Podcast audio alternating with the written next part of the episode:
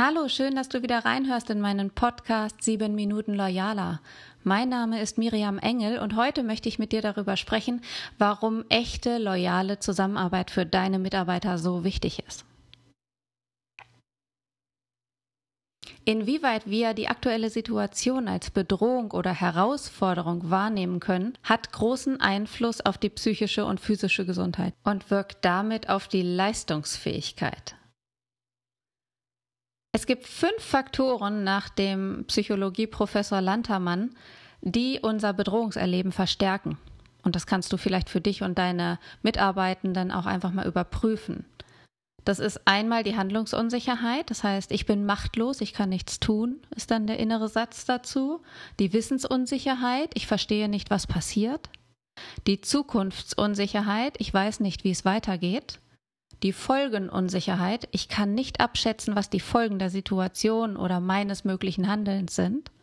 Und die Unterstützungsunsicherheit. Ich fühle mich ausgegrenzt und alleingelassen.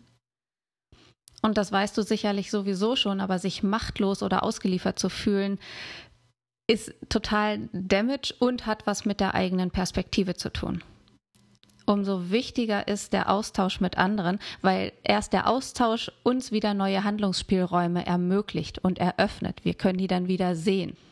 Und wenn wir uns austauschen mit anderen und das wirklich auf einer guten, positiven Basis, dann steigt auch wieder die Selbstwirksamkeit und das führt dazu, dass wir in der Lage sind, die Situation als Herausforderung wahrzunehmen und uns dem positiv ja, entgegenzustellen oder positiv gerichtet in die Zukunft zu blicken. So, was kannst du jetzt tun, um die neue Zusammenarbeit, die echte Zusammenarbeit mit deinen Leuten zu fördern? Wichtig ist, dass Austausch immer ergebnisorientiert und wertschätzend moderiert wird. Das heißt, wenn du jetzt Teamrunden machst, lade ruhig auch dazu ein, über Ängste zu sprechen und zu hören, sich gegenseitig zu hören, wie es anderen geht, weil das eben die Psychohygiene säubert und den Zusammenhalt stärkt. Und dann braucht es aber ganz dringend und schnell auch den Blick nach vorn. Und deine Mitarbeiter, die sollen einfach erleben durch dich, durch deine Moderation, dass die Beiträge von ihnen als wertvoll betrachtet werden. Damit förderst du das Vertrauen in deren Ressourcen. Durch deine Mithilfe können die Mitarbeiter wieder mehr in sich vertrauen, in ihre Fähigkeiten und auch in ihre inneren eigenen Stärken, was ihr Wesen ausmacht. Und neben dem Gefühl, Einfluss nehmen zu können, ist das der zweite wichtige Faktor, wenn es darum geht, eine Situation als machbare Herausforderung zu sehen. Durch dich, durch deine Zusammenarbeit und die gegenseitige Unterstützung auch im Team führst du deinen Mitarbeitern vor Augen, dass sie nicht alleine sind. Gib immer das Motto raus, wir machen das gemeinsam.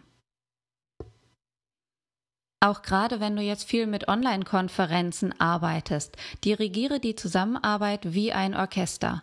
Schaffe per Videokonferenz möglicherweise ein Zukunftscafé und guck da, wie du das Gefühl von Verbindung und Zugehörigkeit und ein gemeinsames Verständnis für die Situation und die gemeinsame Vorgehensweise treffen kannst.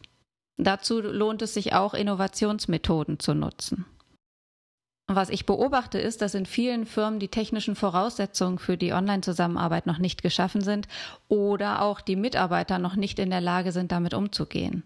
Also schau mal, ob ihr gemeinsam, dass du gemeinsam mit deinem Team überlegen kannst, welche Möglichkeiten ihr habt und welche teilweise frei verfügbaren Tools für euch in Fragen kommen.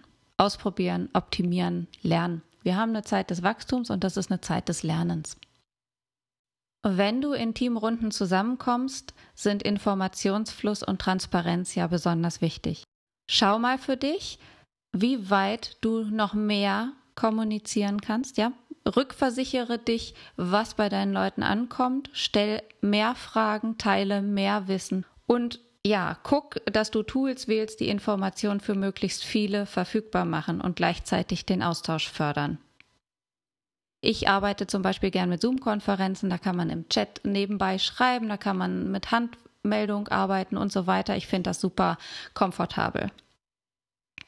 Und wenn du diese Team-Meetings jetzt auch online einführst, noch eine Empfehlung, schaffe einen imaginären Wir-Stuhl in deinen Meetings. Das heißt, jeder Teilnehmer des Meetings hat die Möglichkeit, sich während der Besprechung auf diesen Stuhl zu setzen, auf diesen Wir-Stuhl, um dem Wir, eurem Team oder eurem Gemeinschaftsgefühl eine Stimme zu geben.